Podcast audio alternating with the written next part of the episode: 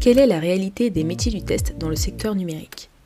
Dans Calisti, je vous propose de vulgariser toutes les questions liées à ces métiers, aussi bien pour les personnes qui démarrent dans le secteur, mais également pour des personnes plus expérimentées, et tout ça avec des invités incroyables qui partagent leur savoir et leurs expériences, parce qu'on gagne forcément à apprendre les uns des autres.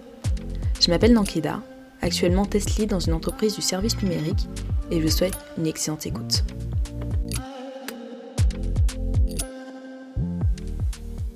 Salut Emna, comment ça va?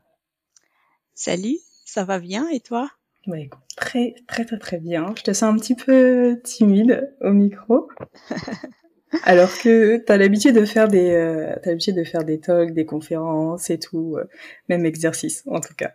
Ouais, mais à chaque fois on est devant l'exercice d'improvisation, euh, donc euh, c'est c'est pas évident parfois les gens disent bah voilà t'as fait beaucoup de conférences donc t'as plus de stress. Mais euh, mhm. le stress c'est un élément important.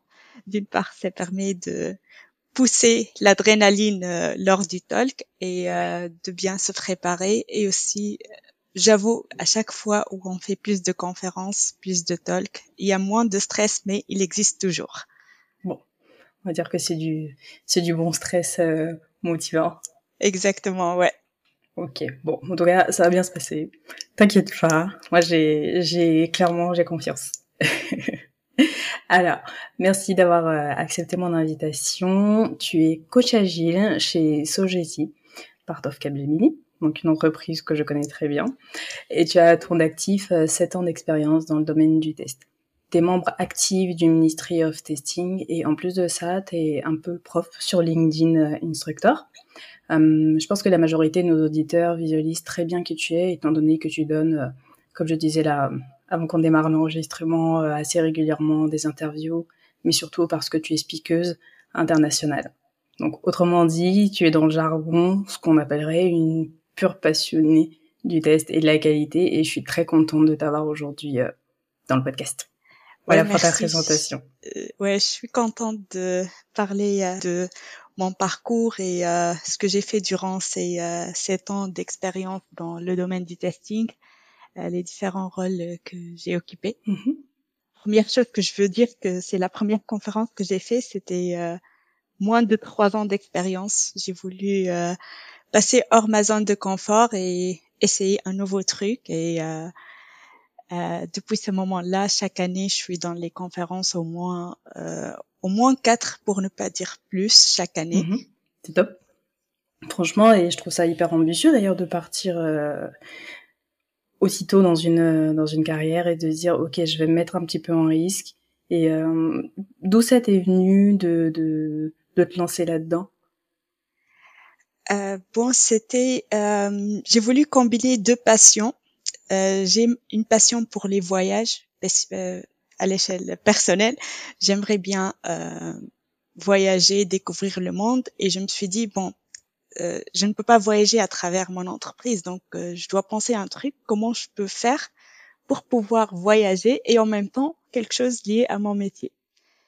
Et après une certaine réflexion, je me suis dit bah les conférences ça peut être une bonne idée, mais comment je peux faire il y a des speakers qui ont des 20 ans d'expérience et moi j'ai juste euh, à peine trois ans, je suis euh, novice dans le domaine, comment faire. Euh, donc qu'est-ce que j'ai fait en 2018 euh, J'ai décidé de voyager pour assister à une conférence. Okay. C'était en Serbie, okay. à Belgrade. Donc j'ai fait euh, un voyage d'une semaine à titre perso et il y a deux ou trois jours que j'ai passé dans une conférence. Et j'ai eu la chance non seulement d'apprendre des nouveaux trucs, mais aussi de rencontrer des speakers dans le domaine très connus. Et euh, j'ai discuté avec eux, j'ai dit que je souhaite devenir speaker, mais je sais que j'ai pas encore d'expérience comme vous. Qu'est-ce que vous euh, pouvez me donner comme conseil Comment se lancer? Ils m'ont dit chaque personne est unique et il a une histoire. Donc le jour où tu es sur scène, c'est pas votre euh, nombre d'années d'expérience qui va compter, mais plutôt c'est votre expérience. Hmm. Et chacun, même si avec trois ans d'expérience, on peut avoir une histoire que l'autre personne qui a 20 ans, peut-être il n'a pas eu le même parcours. Donc, on peut inspirer même si on n'a pas suffisamment d'années d'expérience. Et euh, du coup, j'ai pris tous ces conseils en compte. Euh, et j'avoue, la première fois, c'était pas évident. J'ai reçu peut-être une vingtaine de, euh, de refus, ou même plus. Je sais pas combien, mais j'ai pas lâché. à chaque fois, je fais une version, j'envoie, je reçois un feedback, même si je suis rejetée, je demande à la conférence pourquoi je suis rejetée. Et j'ai essayé d'améliorer petit à petit ce, ces propositions pour les conférences. Et euh, ma première conférence, c'était en 2019. Euh, j'ai fait la, la même année, euh, je pense, cinq ou six conférences. Euh, et euh, j'ai envoyé le même sujet mm-hmm. en anglais et en français qui concerne les communautés de pratique dans le testing. C'était mon premier sujet euh, de conférence. Et la première, c'était en Belgique euh, en version francophone euh, à Liège. Et le même talk en version anglais, c'était au Canada. Ok. Euh, donc voilà, c'était une superbe expérience hors ma zone de confort, surtout de le faire euh, même période presque, une version en anglais en français. Donc c'est double euh, extension hors de ma zone de confort. C'est clair, puis c'est beaucoup de travail aussi quand même de, de préparer tout ça. Ouais, ça m'a pris beaucoup de travail, surtout pour la première fois, et je suis pas native ni en français ni en anglais. Euh, je suis trilingue, euh, donc euh, j'ai essayé de bien me préparer avant de, de faire cette, ce petit pas, car d'une part, on est devant le stress, devant le public pour la première fois, et d'autre part, on a un message à dire. Donc, j'ai peur si j'oublie un truc ou qu'est-ce que je vais dire devant le public si j'oublie le contenu. Donc, j'ai essayé de, de, préparer mot à mot mes premières conférences, mais maintenant, je prépare plus des bullet points et euh, j'avoue, l'exercice d'improvisation est en train de s'améliorer. Pareil pour ce podcast, j'ai pas de script écrit, mm-hmm.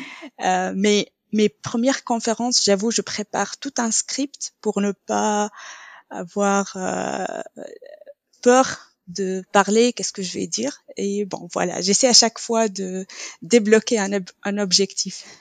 bah, en tout cas, bravo. Hein.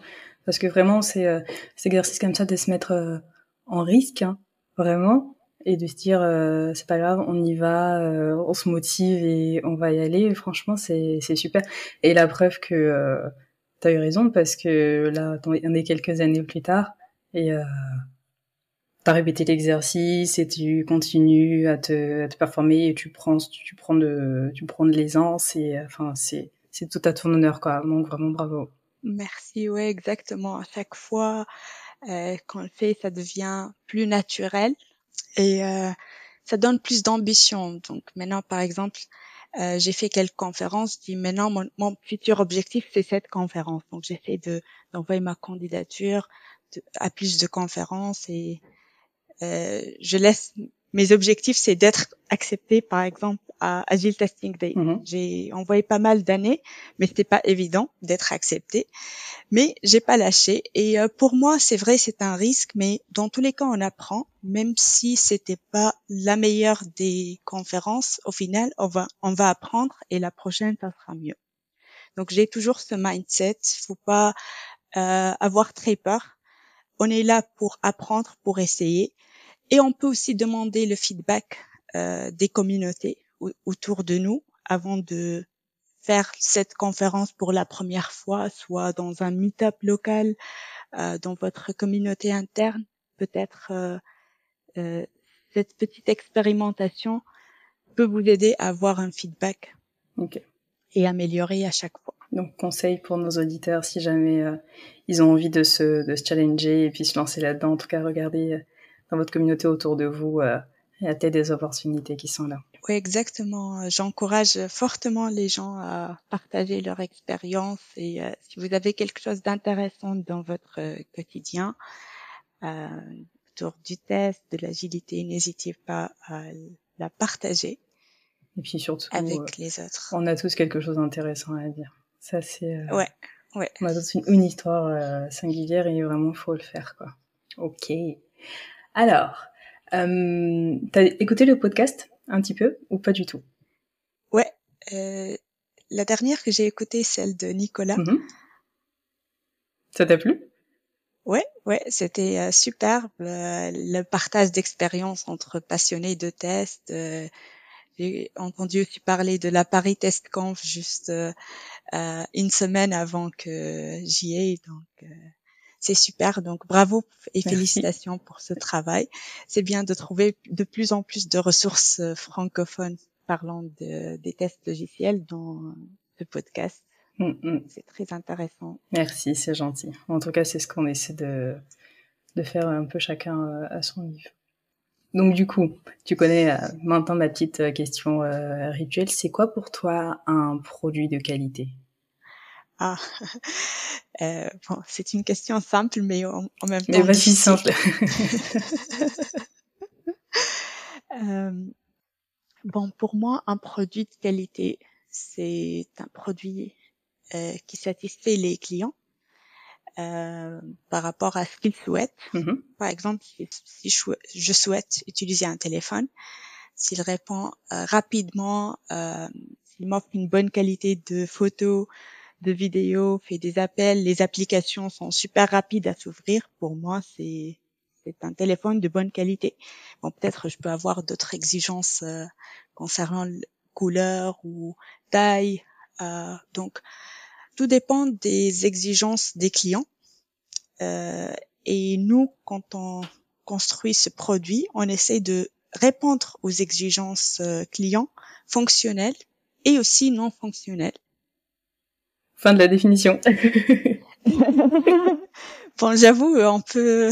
Non, non, mais t'es pas, t'es pas discuter encore plus sur euh, le sujet, mais j'essaie de donner une réponse assez euh, vague et euh, qui résume un peu qu'est-ce que c'est un produit de qualité. D'accord.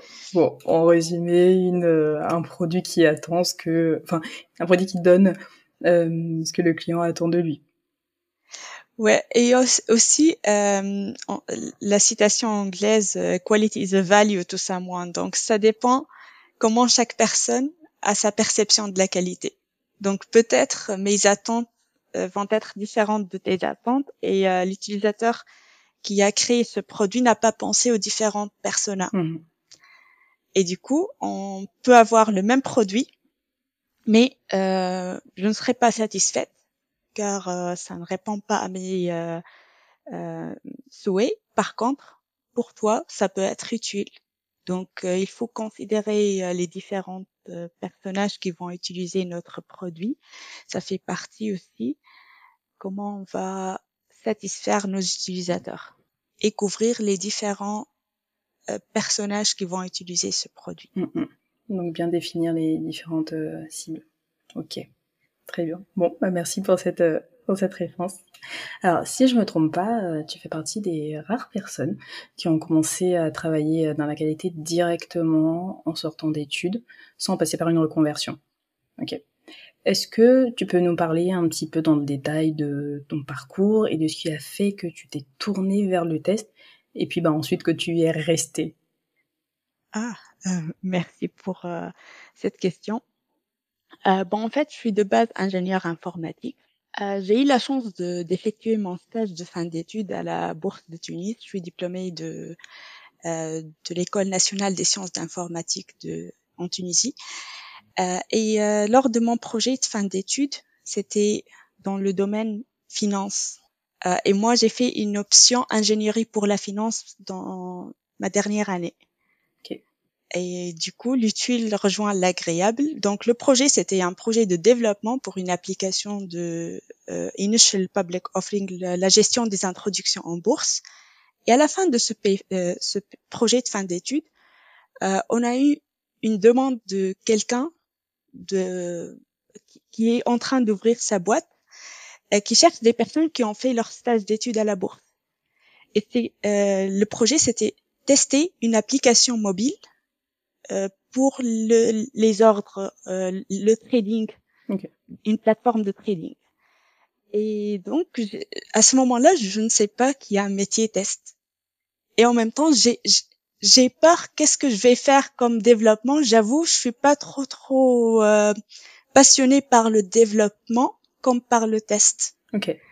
Euh, donc dès l'école, ok, ça va, mais je me sens pas que juste je le fais car je dois le faire. Si j'ai un exercice, un projet de développement, je le fais pour le faire, pas plus. Mais quand j'ai commencé cette, euh, dès l'entretien, qu'est-ce qu'on va faire comme euh, projet? Ils m'ont expliqué le métier du test, ils m'ont donné des exemples, ils m'ont posé différentes questions. Qu'est-ce que tu fais si tu as une telle situation? Euh, Des questions très simples qui font partie du métier du testing en mhm. fait. Et la chef de projet dans cette startup, elle avait un background en testing. Ok. Donc, euh, j'étais super motivée car je vais partir vers un nouveau rôle que je ne connais pas et je suis très euh, enthousiaste de découvrir de quoi s'agit-il un QA analyste à l'époque. Euh, donc j'ai commencé avec des tests pour des applications mobiles, Android et iOS, dans le domaine euh, finance. Et euh, j'ai bien bien aimé euh, ce métier. Je découvre des bugs partout. je challenge les développeurs. Je demande l'aspect partout. Bon, à l'époque, on n'a pas un PO au vrai sens du mot, mais il, y a des équivalents pour avoir l'aspect, qu'est-ce qu'il faut faire, euh, du coup, au bout de six mois, j'ai beaucoup appris et euh, j'ai eu une opportunité dans le même projet pour passer à l'automatisation des tests. Donc, euh, j'ai découvert un autre aspect du métier. Mm-hmm. Et voilà, donc c'était un super challenge pour moi et j'ai décidé de voilà, c'est exactement le métier que je veux faire, mais quand j'étais étudiante, je ne savais pas que ce métier existe. Ok, d'accord un peu comme euh, du coup tout le monde t'a découvert le métier par hasard, mais oui, par hasard et euh, c'est parfois c'est grâce aux étapes qu'on fait. Si par exemple j'ai pas choisi ingénierie pour la finance et j'ai pas eu ce stage de fin d'études à la bourse, euh, peut-être je vais pas avoir ce parcours. Moi, tu sais, moi je suis un peu convaincue que hum, rien n'arrive par hasard. Hein. Donc si tu vois aujourd'hui sur un, un, un, cœur des métiers qui te qui te plaît, euh, qui te qui te challenge, qui te drive et euh, pour lequel tu fais beaucoup de choses, euh, je pense que tu serais quand même arrivé au test par un autre moyen, peut-être plus tard, mais dans tous les cas tu l'aurais découvert parce que quelqu'un t'en aurait parlé, d'autant plus que tu es quand même parti sur une formation où tu étais en, en ingénierie informatique, donc dans tous les cas tu aurais entendu parler du test tu t'y serais intéressé et puis tu serais arrivé dedans. Ouais, peut-être, on ne sait pas. Mais en tout cas, euh, j'ai eu la chance de d'avoir ce métier dès mon premier job et euh, je suis contente. J'ai pas j'ai pas travaillé en tant que développeur, développeuse et moi j'aime pas trop le dev. je comprends. D'accord. Mais qu'est-ce qui te qu'est-ce qui te qu'est-ce qui te motive Qu'est-ce qui te motive vraiment Parce que, enfin, tu fais quand même beaucoup d'activités, tu vois, et euh, il faut beaucoup d'énergie pour arriver, tu vois, à avancer comme ça. Qu'est-ce qui fait que le matin, tu te lèves, tu te dis, ok, j'ai tout ça à faire dans ma to-do list, je vais le faire. Parce que d'où est-ce que ça te vient toute cette motivation? Ah, bonne question. Euh, bon, je vais commencer d'abord par la motivation euh, en tant que rôle d'un testeur. Mhm. Même si maintenant je fais pas exactement le rôle du testeur, je vais en parler après. Mais euh, pour moi, euh, dès mon jeune âge, je suis quelqu'un de curieux qui pose des bonnes questions. J'essaie de trouver la solution ou euh, s'il y a un problème, j'essaie de comprendre pourquoi. Donc cet esprit critique et cette bonne réflexion me motive. Donc même si il y a une nouvelle livraison, pour moi, c'est comme je suis en train de jouer un jeu pour euh, essayer de découvrir qu'est-ce qu'il y a comme euh, produit, est-ce qu'il y a un problème bloquant? Là, il faut en parler assez tôt. Donc, pour moi, le métier en lui-même, c'est déjà motivant. Okay. Euh, ça, c'est d'une part. Et d'autre part, euh, dès le début de, de mon métier, j'ai rejoint des différentes communautés et euh, le partage entre euh, les communautés de test, soit au niveau national, au niveau international. Il y a plein de monde qui partagent euh, soit qu'est-ce qu'il en fait, leurs problématiques, des questions.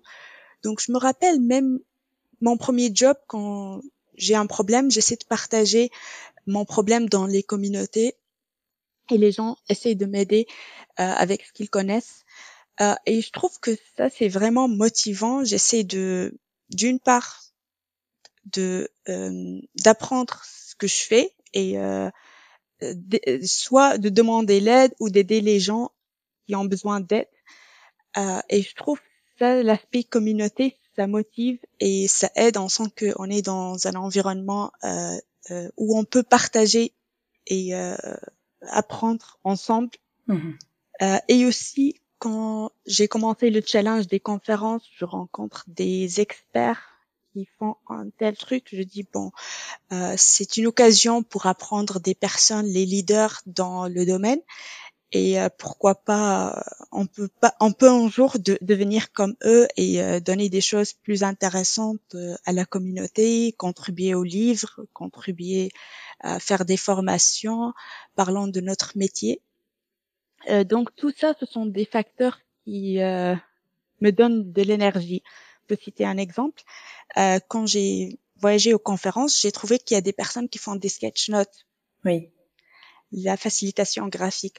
Moi, initialement, je connais pas ce, ce terme, même juste j'ai demandé de quoi s'agit-il et je trouve que c'est intéressant car moi, à l'école, avant, j'ai fait option dessin. Donc, j'aime ce genre de dessin. Donc, ils m'ont inspiré et euh, je trouve que ça fait partie des passions et pas côté professionnel, mais tu peux la rejoindre. Donc, Mm, le mm, fait mm. de lier votre passion personnelle à ce que tu fais ou essayer de trouver le lien, peut-être c'est pas évident, euh, ça peut donner plus d'énergie pour euh, pour faire des nouvelles choses, des nouvelles choses, pardon. Ok. Donc euh, pour moi, le fait de euh, d'être au-delà de votre zone de confort, il faut qu'il y a quelque chose qui te passionne derrière. Comme par exemple, j'ai dit, j'ai cette passion pour les sketch notes, donc je me suis lancée à les faire pendant les conférences. J'essaie de sketch notes, même si c'est pas parfait.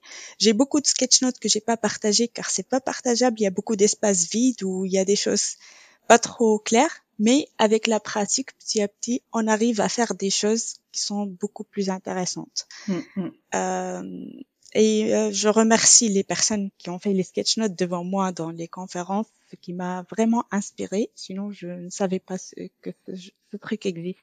Bah, en tout cas, euh, tu as pris une, une expertise là-dedans parce que, enfin, ils sont quand même Ouais. très détaillés euh, tes sketch notes. Bon, j'ai été les voir, tu vois, j'ai été sur ton site, je les ai regardés et euh, Ouais. c'est quand même très très très détaillé quoi. Oui, merci. J'essaie à chaque fois de les améliorer. Et récemment, j'ai ajouté euh, tout ce que j'ai fait à chaque chaque sketch note. J'essaie de la publier dans mon blog avec la date où elle a été prise, et ça me permet de revenir aux mémoires. Qu'est-ce que j'ai appris Mm. Ça m'aide euh, à se projeter dans cette conférence et d'avoir ce mémoire, ce que j'ai appris. Euh, et c'est pareil pour les blogs.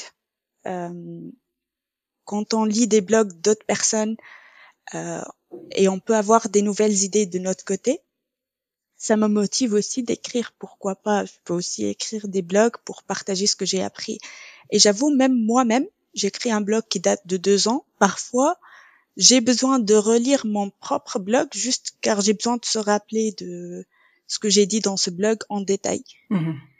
Donc ça me permet de mieux réfléchir, de visualiser mes apprentissages et euh, on peut aussi recevoir des feedbacks ou des commentaires ou des questions des, de la communauté quand on partage nos blogs. Donc euh, ça aide. euh, tout ça, ça encourage, je dirais. Ouais. Bon, ça te fait une, une traçabilité visuelle et en fait, euh, ça te fait des espèces de, de cases. Donc du coup, de ce que je comprends, t'es quelqu'un qui est, qui est très visuel et qui a besoin vraiment de tracer ses trucs. Et ça te Ouais. permet en fait de, bah, une aide pour ta mémoire pour venir piocher euh, les informations dont tu as besoin. Ouais, exactement. Ça permet de mieux visualiser. Et euh, un autre truc qui m'a motivé, c'est la gamification. Dès la première conférence à laquelle j'ai assisté, euh, j'ai découvert le, des jeux liés au test dans le jeu Risk Storming euh, pour établir une stratégie de test. Donc ce jeu-là, quand je l'ai découvert, j'étais très très très contente car j'aime beaucoup les jeux de société. Et je me suis dit, jeu est lié au test, ça c'est vraiment intéressant. Et depuis cet instant, j'essaie toujours de chercher s'il y a des, des euh, nouveaux jeux euh, sur la planète, soit liés à l'agilité, test ou bien DevOps qui existent. Et à chaque fois, je passe euh, un ordre pour avoir des nouvelles cartes euh, un bord de jeu pour jouer un tel jeu qui est lié au test. Donc ça, c'est aussi motivant pour moi. Donc voilà, tous ces éléments-là m'ont aidé à avoir cette énergie et euh, s'amuser du métier, pas mhm. juste euh, travailler en tant que testeur. Et le test, c'est plus que d'être juste un testeur. Ouais. Ouais, ouais, clairement. Bon, tu as précédé une, euh, une de mes questions euh, qui allait venir après sur la gamification, justement. Euh, bon, après, tu viens de l'expliquer, tu es très partisane de ça, tu vois, de l'apprentissage en mettant un petit peu de jeu dans les trucs. Euh, Est-ce que tu as l'impression que toutes les personnes à qui tu as parlé de, de, de gamification euh, et à qui, du coup, tu transmets ton savoir, parce que il y a aussi de ça dans ton rôle de coach, tu transmets aussi, tu vois, en mettant en place euh, ce genre de ce genre de méthode. Euh, donc toi, ça t'apprend, ça t'aide à, mieux apprendre, mais est-ce que tu as l'impression que les personnes que tu vas coacher, par exemple, vont mieux apprendre de cette manière par rapport à un apprentissage plus euh, standard, on va dire? Ouais, mmh. et d'ailleurs, tout ce qui est ludique, ça fait partie des, des pratiques récentes d'apprentissage car ça permet aux gens de réfléchir, de prendre leur temps et quand il y a l'aspect jeu, ils ne vont pas se sentir stressés. Imaginons qu'on est en train de travailler avec le manager de l'équipe et les membres de l'équipe. Quand on est au niveau de jeu, il n'y a pas de hiérarchie et on est tous euh, pareils contre ce jeu-là et on veut gagner. Par exemple, je dis n'importe quoi, gagner à améliorer le temps de delivery ou améliorer le lead time par exemple et on essaie de construire notre pipeline de livraison continue par exemple. Donc tout le monde essaie de contribuer de, de ce qu'il connaît et euh, s'ils si, ont des questions ils peuvent poser s'il y a des problèmes. Euh, donc euh, ça permet aux gens de mieux comprendre les différents aspects de leur métier grâce au jeu et aussi de s'amuser. Par exemple, j'ai euh, animé des sessions avec des Lego. C'était super amusant. On sent qu'on est en train de jouer, mais en même temps, je passe des messages à travers ces euh, différents. J'ai fait trois exercices et différents prints mmh. de dans les Lego. Et à chaque fois, j'essaie de passer un message sur euh, les pratiques d'ingénierie de la qualité, faire les tests, les différents types de tests, etc. donc, c'est un espace où on apprend et on s'amuse ensemble. Sur jour, c'est trop bien. J'ai demandé à mon manager si tu peux venir euh, qu'on fasse des choses comme ça avec des Lego. Non, mais c'est super. Franchement, c'est super. On retombe en enfance et euh, on a on a beaucoup plus envie de se lever le matin si on sait qu'en fait euh, on va y aller puis on va s'amuser que que d'être dans des trucs un peu un peu durs. Ouais, je trouve que aujourd'hui, de plus en plus, il y a des boîtes qui s'intéressent à la gamification. Je reçois euh, souvent des invitations, par exemple, euh, nos collègues euh, côté Maroc, ils m'ont invité une fois, juste une journée, pour les sensibiliser pour l'utilisation de la gamification dans leur quotidien. Et c'était une super expérience où on a fait un QA Gaming Day où j'ai amené une valise avec toutes les boîtes des cartes que j'ai, les Lego, les pièces, et euh, c'était super. Mais euh, la, la, seule frustration que j'ai amené plus de jeux que le, le temps dédié, du coup, euh, les groupes ont joué différents jeux. Ils ont, ils ont voulu essayer tout, mais on n'a que une journée, donc ils n'ont pas pu tout essayer. Par contre, on a fait un débrief à la fin où on a partagé ce qu'on a appris de chaque jeu et c'était super intéressant. En tout cas, je, je me le note. Je ferai une suggestion à mon manager très rapidement. Ça sera avec plaisir. Ça euh, alors donc du coup, si on revient un petit peu euh, en arrière sur euh, sur ton, ton parcours, pardon. Euh, donc ensuite, tu es passé sur des, des rôles de d'analyse qualité, de test lead. Donc aujourd'hui, tu es coach. Comment t'es arrivé euh, Alors, tu es coach qualité dans un contexte agile je précise. Exactement, ouais. Très important. Comment tu es arrivé euh, là? Et euh, aujourd'hui, à quoi ressemblent tes journées? Comment ça se passe? Est-ce que tu as des anecdotes sur euh, justement l'agilité euh, dans des équipes où tu interviens en tant que coach, etc. bon, en fait, comment s'est fait mon passage? Moi, l'une des missions que j'ai rejoint, c'était en début 2022 en tant que test lead sur la partie intégration, donc tout ce qui est test euh, API, etc. Euh, le projet était super complexe et le projet a démarré from scratch. Donc, j'ai passé presque une année à tout mettre en place. Au début, j'ai commencé la première testeuse sur le projet. Donc, d'une part, c'est moi qui fais la stratégie, c'est moi qui écris les tests. Donc, c'est, je fais tout ce qu'il faut pour le test, pour initier le démarrage du test dans ce projet. Et après, l'équipe s'est agrandie. Il y avait euh, différentes personnes, moi côté France, une autre côté Pologne et euh, il y a d'autres personnes. Mais euh, on a réussi à mettre les choses en place et le projet commence à se montrer. Mais la mauvaise nouvelle, c'est euh, en fin d'année, il y avait des restrictions budgétaires. Ils ont décidé de mettre le projet en stand-by, car les priorités changent et tout ça.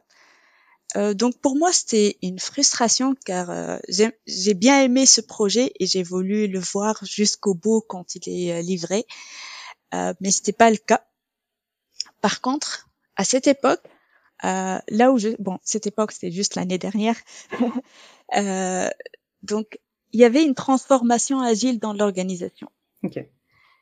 Et cette transformation agile, il y a déjà un, un coach agile qui travaille dans cette transformation. Euh, donc euh, après euh, quelques mois de du, du, début de cette transformation, ils ont remarqué qu'on a plusieurs équipes de tests, environ six ou sept équipes. On a aussi besoin d'améliorer les pratiques de qualité, de sensibiliser les autres personnes envers la qualité, par exemple les PO. Et donc le besoin pour un coach qualité est devenu de plus en plus nécessaire. Et ça tombe bien avec l'arrêt de mon projet. Du coup, la, la bonne partie de, de la mauvaise nouvelle que le projet est arrêté, c'est que j'ai démarré en tant que coach qualité dans le même contexte, mais avec d'autres équipes, euh, pour ce rôle de coach qualité. Ah, super ça. Euh, et j'avoue que la même période, en, moi, c'était en début de 2023 que j'ai démarré ce rôle. Juste en novembre dernier, j'ai eu la chance d'assister à un tutoriel de Anne-Marie Charrette, une personne très connue en termes de quality coaching. Euh, elle est euh, originaire de l'Australie. Mm-hmm. J'ai eu la chance d'assister à son tutoriel car ce rôle, pour moi, c'est comme ma perspective future. Oui mais j'ai pas pensé que ça va être aussi proche. Donc pour moi, je pense que c'est dans peut-être trois ou quatre ans, je vais euh, jouer ce rôle, mais euh, j'ai pas pensé que je vais avoir l'opportunité assez vite. Donc j'ai assisté à son tutoriel. Il y avait plein d'exercices, plein d'aspects qu'on a appris lors euh, de, de, son euh, cours.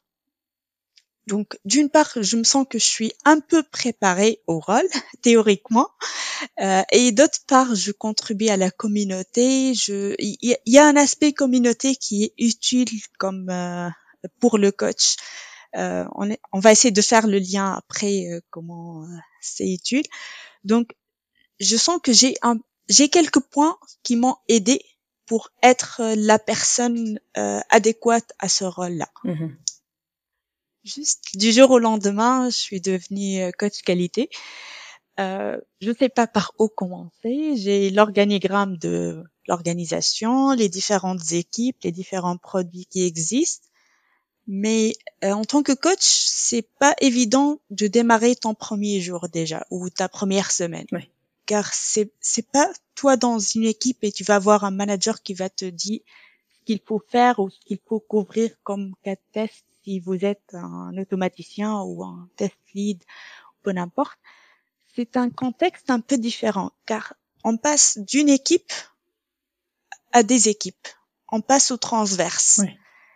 Et là, on sait même pas par, par quoi commencer, comment faire, comment initier les échanges. Donc tout simplement, après quelques échanges que j'ai eus avec euh, les managements sur ce qu'ils veulent euh, comme objectif de transformation agile, qui impactent le test, genre raccourcir la durée euh, des sprints par exemple, ou ne pas avoir les tests décalés après les sprints, des choses comme ça. Euh, la seconde chose, j'ai essayé d'organiser des points avec les test leaders de chaque équipe pour comprendre pourquoi, euh, qu'est-ce qui se passe dans leur quotidien de test. Ok. Et moi, comme je connais les différents test leads en tant que membre de la communauté test, c'était très facile d'avoir ça comme un- une porte d'entrée euh, pour explorer ce qui se passe dans les différentes équipes. Donc j'ai fait quelques échanges, j'ai préparé des questions sur euh, comment ça se déroule le test chez eux, l'automatisation, la couverture, les les métriques, etc. Il y a plusieurs euh, questions qui touchent à la fois l'agilité testing pour comprendre de quoi s'agit-il leur contexte. Et cet échange m'a aidé à voir des informations et à noter quelques points euh, qui m'ont étonné un peu peut-être ou des points pistes d'amélioration.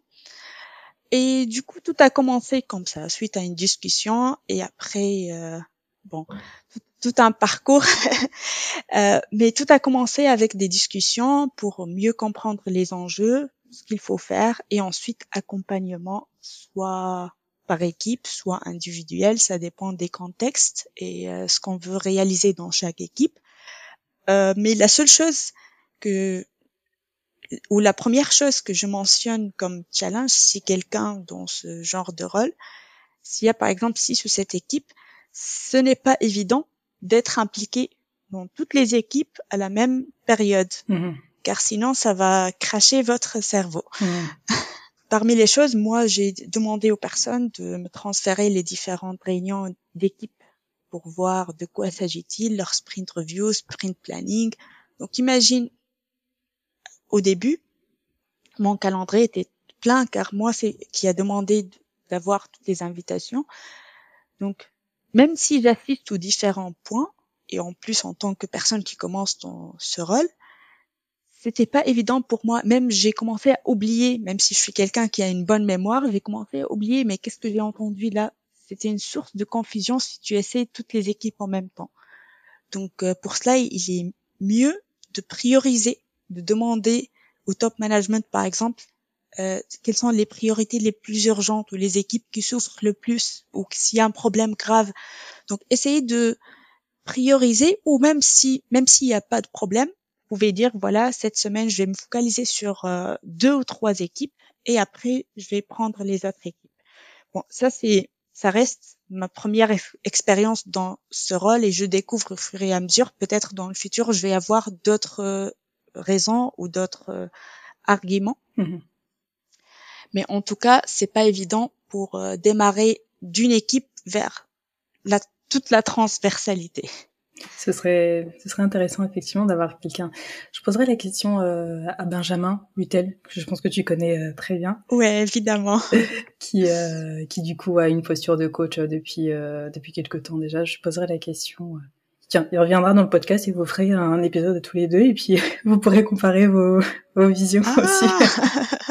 ouais, très bien de voir les autres coachs. Et Mm. d'ailleurs, c'est intéressant car chacun, en fait, le rôle de coach, ce qui, euh, pourquoi il est euh, un peu spécifique et original, euh, car c'est pas un métier qui se répète. Par exemple, un automaticien, même si le langage euh, va changer, mais au final, il y a le même aspect d'automatisation. Si on a les les bons design patterns, le langage, les outils, on sait à peu près qu'est-ce qu'on va faire. Mais en tant que coach, chaque fois, il y a des situations complètement différentes Mhm. Soit sur les aspects de test, soit sur l'humain aussi, car quand on parle du coaching, on parle de l'humain, la résistance humaine au changement, surtout si on veut changer les pratiques. C'est pas évident. Bien sûr. Par exemple, parmi les choses, ils vont te dire non, non, mais on a toujours fait comme ça, on veut a pas pas raison changer. euh.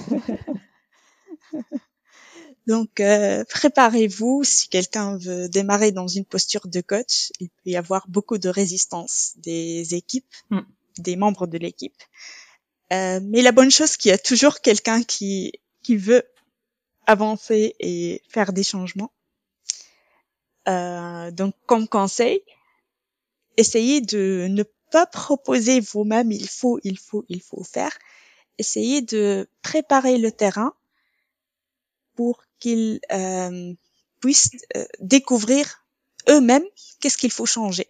Essayez de, d'ailleurs, c'est la, euh, c'est la différence entre euh, un enseignant et un coach. Un coach, il ne va pas donner la réponse. Mhm. Il va poser les bonnes questions pour aider les personnes à mieux réfléchir et avoir la solution eux-mêmes de ce qu'il faut faire. Ok. Donc ça, c'est le challenge d'un coach, c'est de partager ou de rendre l'équipe consciente de ce qu'il faut changer. D'accord. Ok. Très clair.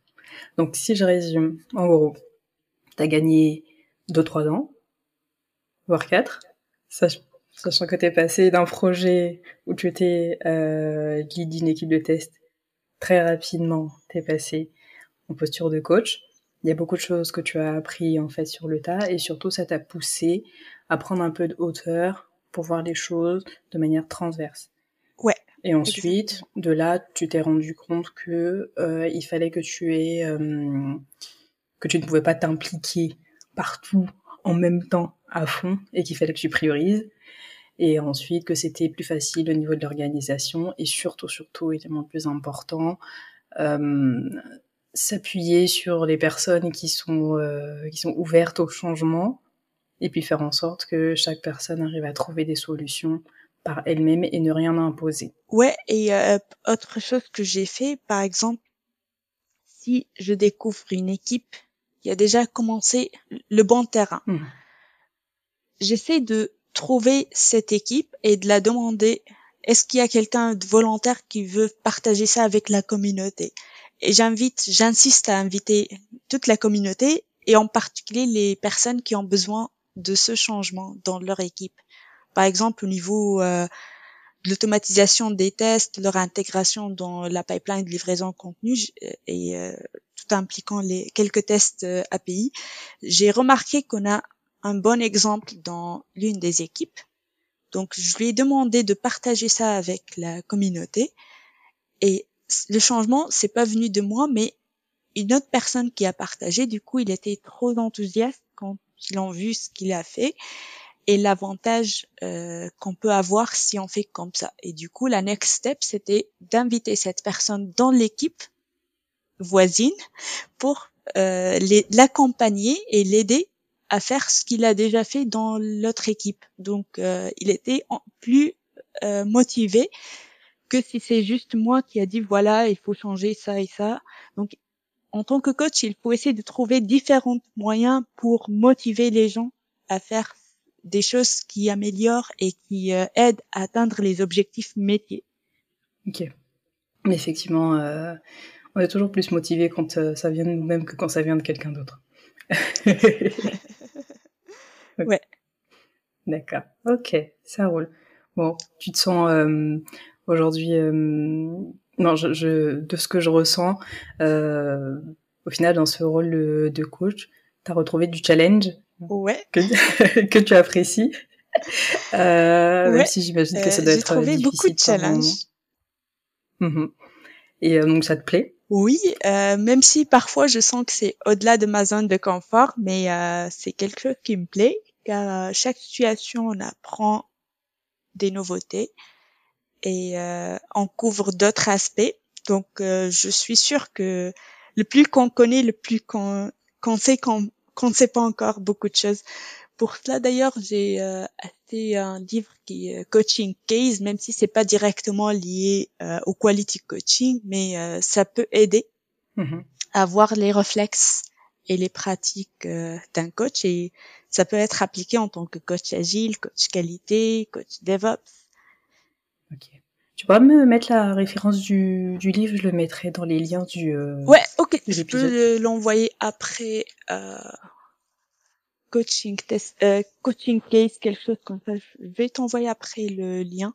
Ok. Euh, tu peux l'ajouter.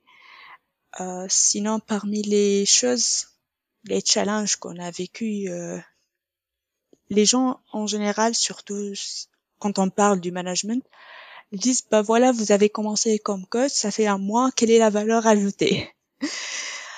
Mais euh, on sait bien que le changement du temps. prend du temps, Mhm.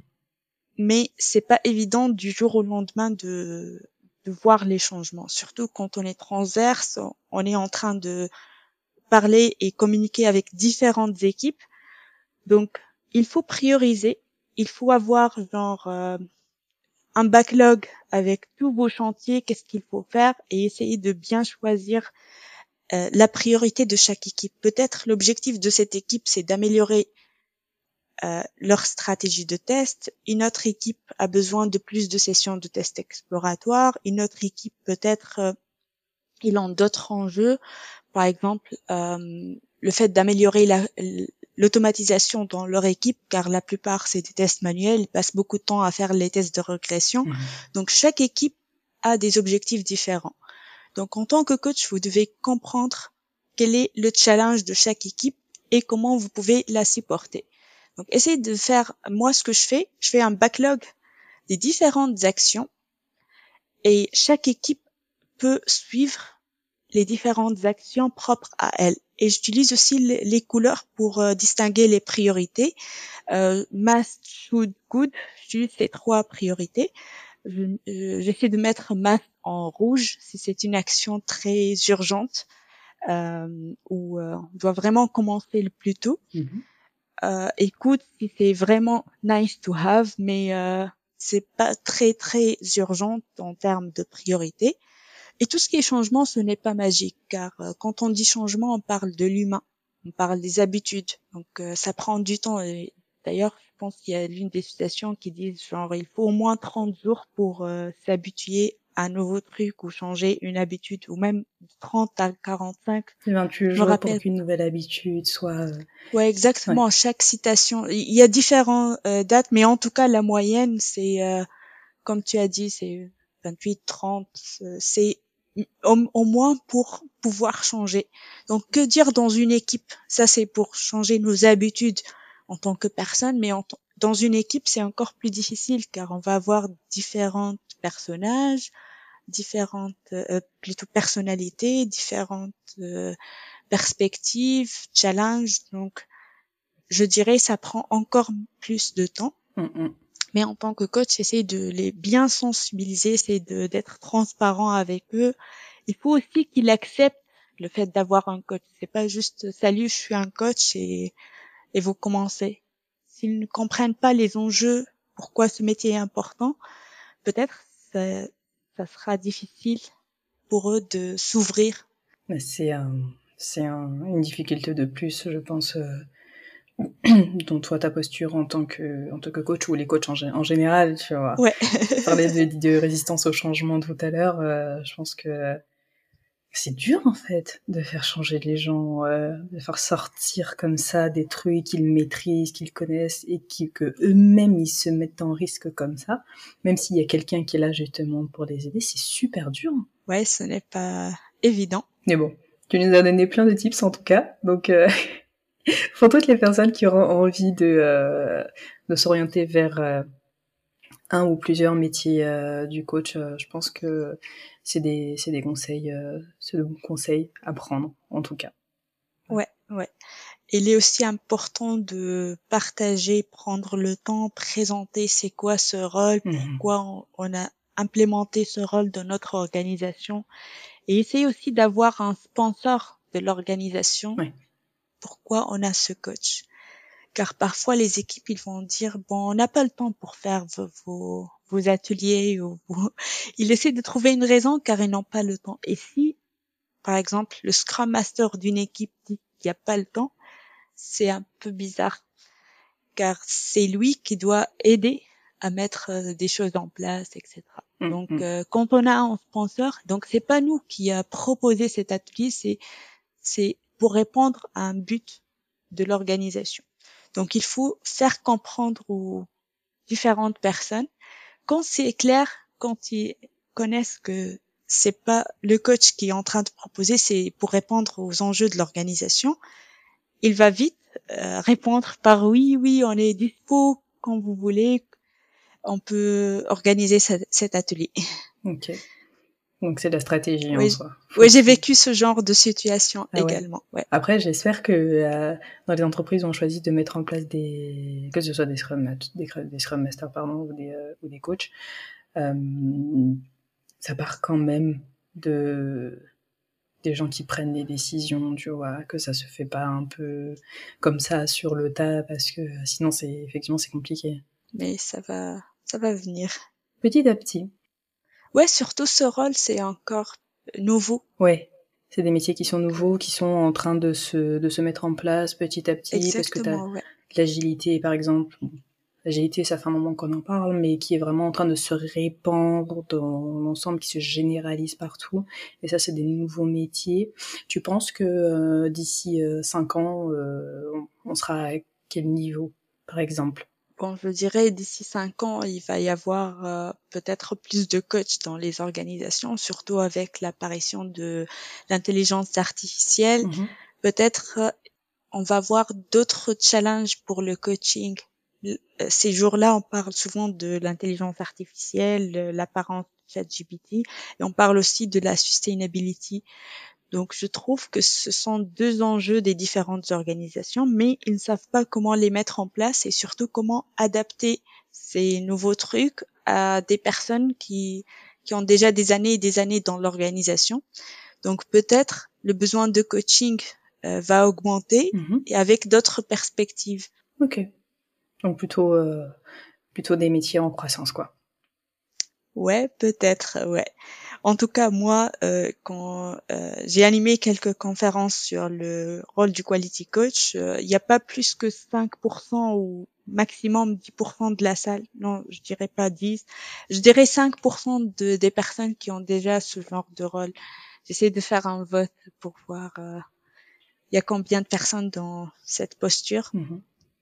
En tout cas, il n'y a pas beaucoup, mais une chose que je veux dire, j'ai oublié de le mentionner dès le début. En fait, je le vois pas comme un rôle séparé des autres rôles. Mhm. Même un test manager aujourd'hui, test leader, il peut avoir cette posture.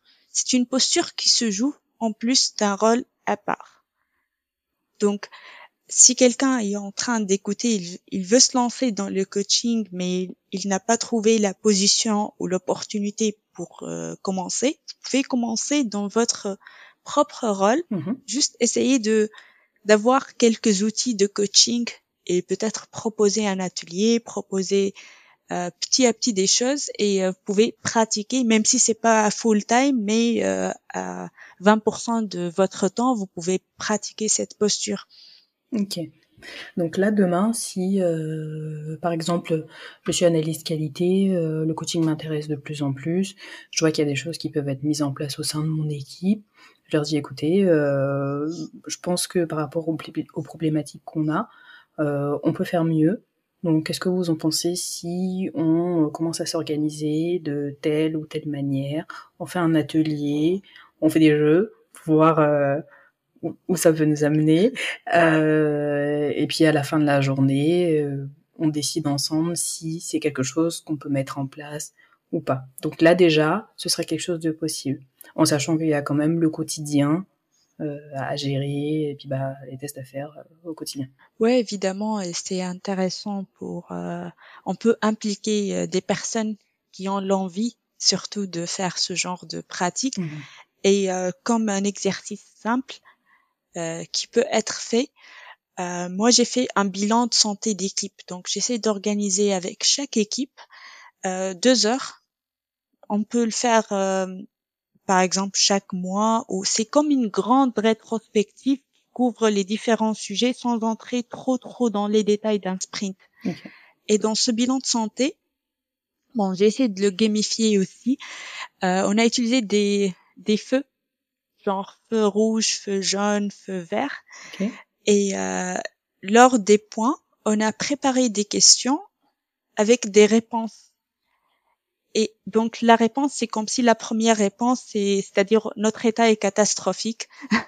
Euh, la deuxième réponse, comme si notre état est moyen. Et la troisième, comme si on est parfait. Bon, c'est, j'essaie de simplifier euh, comment on a posé ces questions. Et chaque question, on a des slides pour euh, demander euh, leur avis.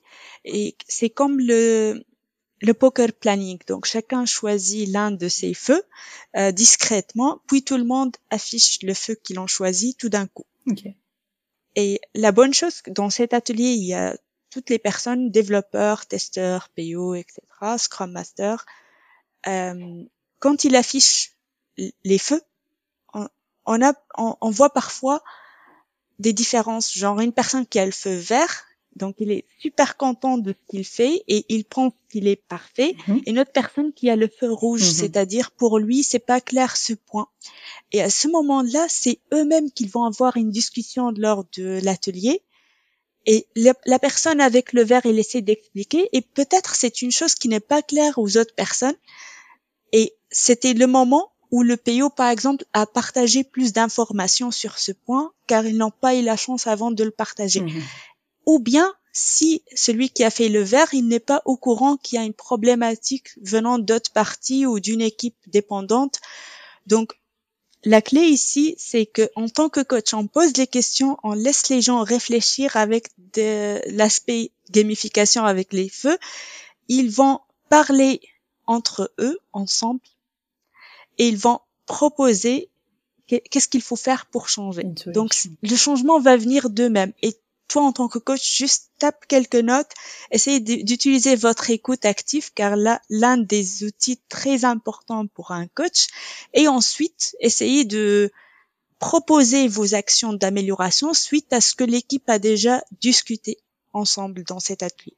Et là, pourquoi j'ai mentionné cet atelier? Car même si vous êtes juste, vous n'êtes pas un coach, mais vous voulez l'exercer, vous pouvez le faire. Et d'ailleurs, ce genre d'atelier, je l'ai fait en mode mini. Mhm. Quand j'étais test leader dans une équipe, j'essaie de, de le faire euh, dans mon équipe en tant que rétrospective testing. Donc, euh, c'est important de le faire et ça permet, c'est un aspect de coaching et ça permet de rendre les gens euh, communiquent ensemble et euh, partager qu'est-ce qu'il faut faire pour atteindre ce point qui est vert. Ok.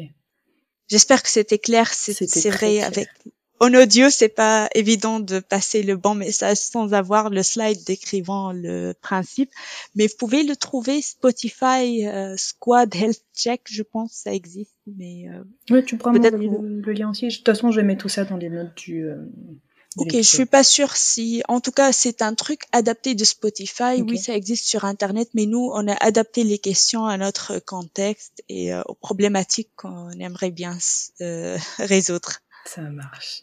Non, en tout cas, c'était très clair. Et puis, le, le l'effet rouge, c'est quand même très visuel. Je pense que dans tous les pays du monde, euh, il y a des feux de circulation. Ouais, surtout quand on lit, on dit que si, si vous êtes dans cet état, Mhm. on met un, vous devez euh, prendre le feu rouge. Donc eux-mêmes, avec les couleurs, ils vont comprendre qu'on n'est pas bon. Raison. Ok. Bah, t'as dit, euh, t'as dit un mot euh, que euh, qui revient toujours hein, de toutes les tous les experts que j'interroge, c'est euh, communiquer. Tu vois la communication. Et je pense que euh, encore une fois, c'est voilà un exemple supplémentaire que c'est la clé parce que toi, dans ton rôle de coach, tu vas mettre des choses en place Exact. pour que l'équipe communique mieux. Et puis en fait, euh, ça permet à tout le monde d'avancer, quoi. Oui, exactement. La bonne communication, c'est un clé pour un coach. Donc, euh, communiquer dans tous les cas, soit pour féliciter, pour encourager, pour supporter votre équipe, pour les aider à atteindre leurs objectifs. Donc, euh, soyez empathique aussi, c'est important. Et euh, en tant que coach, comme j'ai déjà mentionné, le- l'écoute, c'est important d'écouter ce qui se passe bien, ce qui ne passe pas bien, et essayer d'utiliser cette écoute pour noter ce qui se passe. Et ça peut être un bon point de- euh, pour entrer aux actions de coaching ensuite, ou pour décider ce qu'il faut faire. Ok. Donc communication active et écoute active. Ouais, exactement. Ok. Bon. Emna, j'ai encore beaucoup de questions que j'ai envie de te poser, mais le temps file. Euh, donc je vais pas te retenir trop longtemps. Est-ce que tu as une question pour moi? Euh, bon, qu'est-ce que tu penses du rôle du coach? Euh, Est-ce que tu as envie de de faire ce genre d'atelier avec euh, ta propre équipe? Bah franchement, ouais, clairement. En fait, euh, tu vois, je me rends compte que euh, on est, j'ai l'impression que c'est comme ça euh, un peu, un peu partout. Comme il y a beaucoup de demandes urgentes entrantes, tu gères les trucs un peu, euh, tu sais, rapidement. Faut faire ci, faut faire ça, faut prioriser ci, prioriser ça. Et euh, en termes d'organisation, euh, t'as certains jours, en fait, c'est le bazar, quoi. C'est vraiment le bazar. Mais je me dis, si on avait en place un système qui nous permettait justement d'avoir une meilleure communication, on pourrait plus facilement se rendre compte, tu vois, dans le, dernier exemple que tu as donné, euh, se rendre compte du niveau de priorité par rapport aux informations que chacun a. Et du coup, on pourrait mieux s'organiser et peut-être être euh, un peu moins dans le rush euh, sur certains jours, tu vois. Mais ça, ça nécessite de repenser à toute la stratégie d'équipe et puis bah, surtout aux compétences de chacun parce qu'il y a certaines personnes qui pourront faire ci et d'autres personnes qui pourront pas le faire, etc. Ouais, et peut-être à travers la communauté comme le premier point pour entrer, on peut dire voilà, on organise une heure ou euh, chaque deux semaines. Mm-hmm. Donc c'est pas une heure, on peut la passer juste euh, en prenant une pause. Donc on peut se dire voilà, on commence avec une heure et après on essaie de capitaliser qu'est-ce qu'on a appris, qu'est-ce qu'on a gagné de ce genre de d'exercice et après on peut généraliser encore plus. Mm. Mm, Faire beaucoup de feedback aussi, c'est vrai que ça sert toujours. Ouais, exactement, ouais. Ça marche. Eh ben, écoute, je pense que on est sur la fin du podcast. Euh, si tu es d'accord, j'adorerais refaire un autre épisode quand tu as un moment, parce que j'ai encore beaucoup de questions, d'autres questions que j'ai envie de te poser. Et puis, euh, ce serait l'occasion de, euh, dans un temps plus long, de nous faire un retour sur toi, les choses que tu as commencé à mettre en place en début d'année, euh, etc. Ok, merci beaucoup. Et en plus, maintenant, j'ai un autre euh, aspect de coaching que j'ai pas mentionné dans le podcast car il vient juste de commencer. Euh, ma nouvelle euh, mission actuellement, c'est un rôle de RTE pour des actions d'amélioration de tests dans un contexte Move to Cloud. Donc, ça va être un nouveau challenge complètement différent de ce que j'ai fait. Bon, peut-être ça rassemble un peu dans les aspects coaching, mais euh, c'est avec une dimension différente de ce que j'ai fait. Mm-hmm. Donc, euh, peut-être dans les futurs mois, euh, je vais avoir une autre histoire ou d'autres histoires à raconter. Ça sera un plaisir de les partager avec la communauté. Super. Bah, merci beaucoup en tout cas. Merci beaucoup, Nansaïda. Je suis très contente d'être euh, parmi vos invités euh, et euh, à très bientôt pour écouter vos différents podcasts. Bah, en tout cas, celui-là, il va sortir très rapidement, donc tu l'auras, tu l'auras en avant-première. Voilà. Ah, cool, super cool. Bah, merci beaucoup en tout cas, Emna, et puis bah, je te souhaite une bonne après-midi. Merci, bon après-midi à toi également, et à très bientôt. Si vous avez aimé ce que vous avez entendu, parlez-en autour de vous. C'est le bouche à oreille qui permet de faire connaître un podcast. C'est un métier qui mérite d'avoir plus de visibilité, selon moi, et vous pouvez m'aider justement à le faire connaître. N'oubliez pas de vous abonner au podcast et laissez-moi une petite note sur Apple Podcast, 5 sur 5 de préférence. Et puis, euh, on se retrouve la semaine prochaine et d'ici là, portez-vous bien